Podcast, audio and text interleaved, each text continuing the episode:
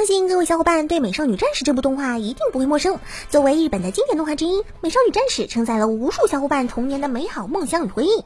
而那句经典台词“代表月亮消灭你”，当年也是火遍全网。不管是看过还是没看过动画的，都不会对这句台词感到陌生。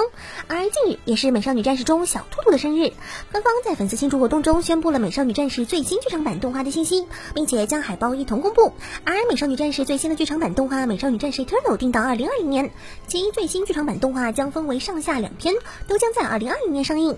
此次的剧场版动画为《美少女战士》的第四季，在《美少女战士》九十年代版动画中担当人设的职业和子将负责这次剧场版动画的人设，敬请期待吗？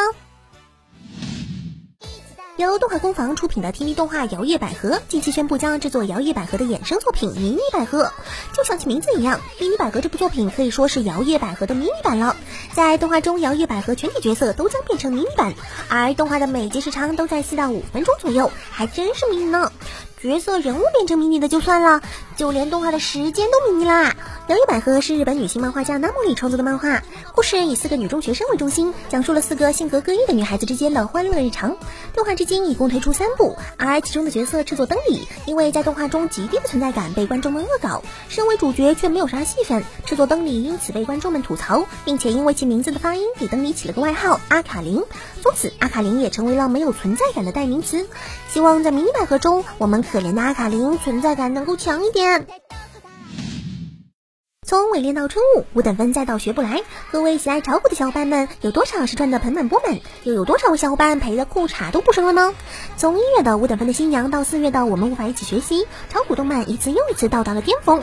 这种存在多名女主的动漫，总是能让人在党派的争斗中欲罢不能。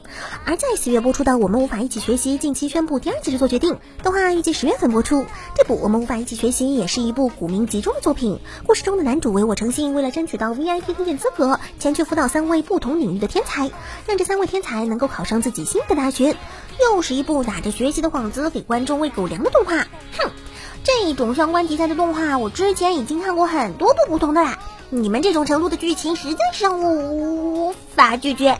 我赌上全部身家，亲为竹马天下第一。之前说到了炒股番，其实还有一部动画没有提。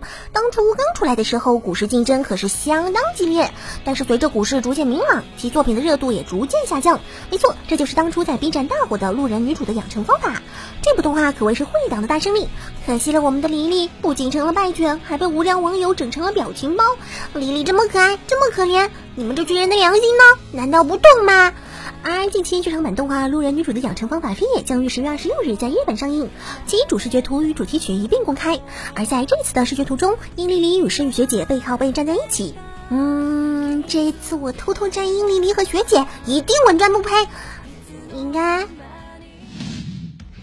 特大消息！特大消息！著名 FPS 游戏《巧克力与香子兰》出动画了。这次不是 OVA，《巧克力与香子兰》这个游戏给人印象颇为深刻，之前也推出过 OVA 动画。不过对于动画党来说，看的还是云里雾里的。